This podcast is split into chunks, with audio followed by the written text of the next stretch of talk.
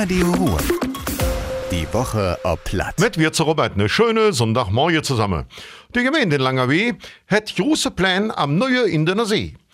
Neben neuen Arbeitsplätzen geht mir im Rathaus auch von Wildfremdenverkehr aus. Deswegen will sich Langerweh zusammen mit der Gemeinde in Inge unter anderem um ein neues Freizeitparadies bemühen. Bei uns im Kreis waren im März insgesamt klar mehr Pens in den Kitas als im Jahr zuvor.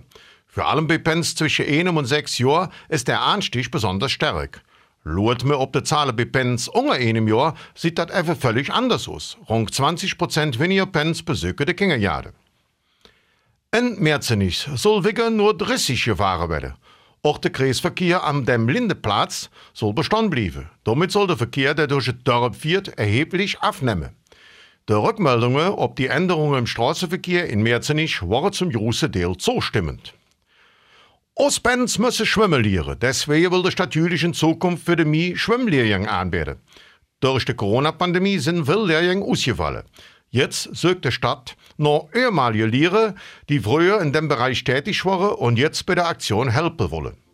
Und das war das wieder. Ich allen noch einen schönen Sonntag. Macht Jod, Ihre Robert. Radio Ruhr. Die Woche ob Platt. Mit Robert Wirz.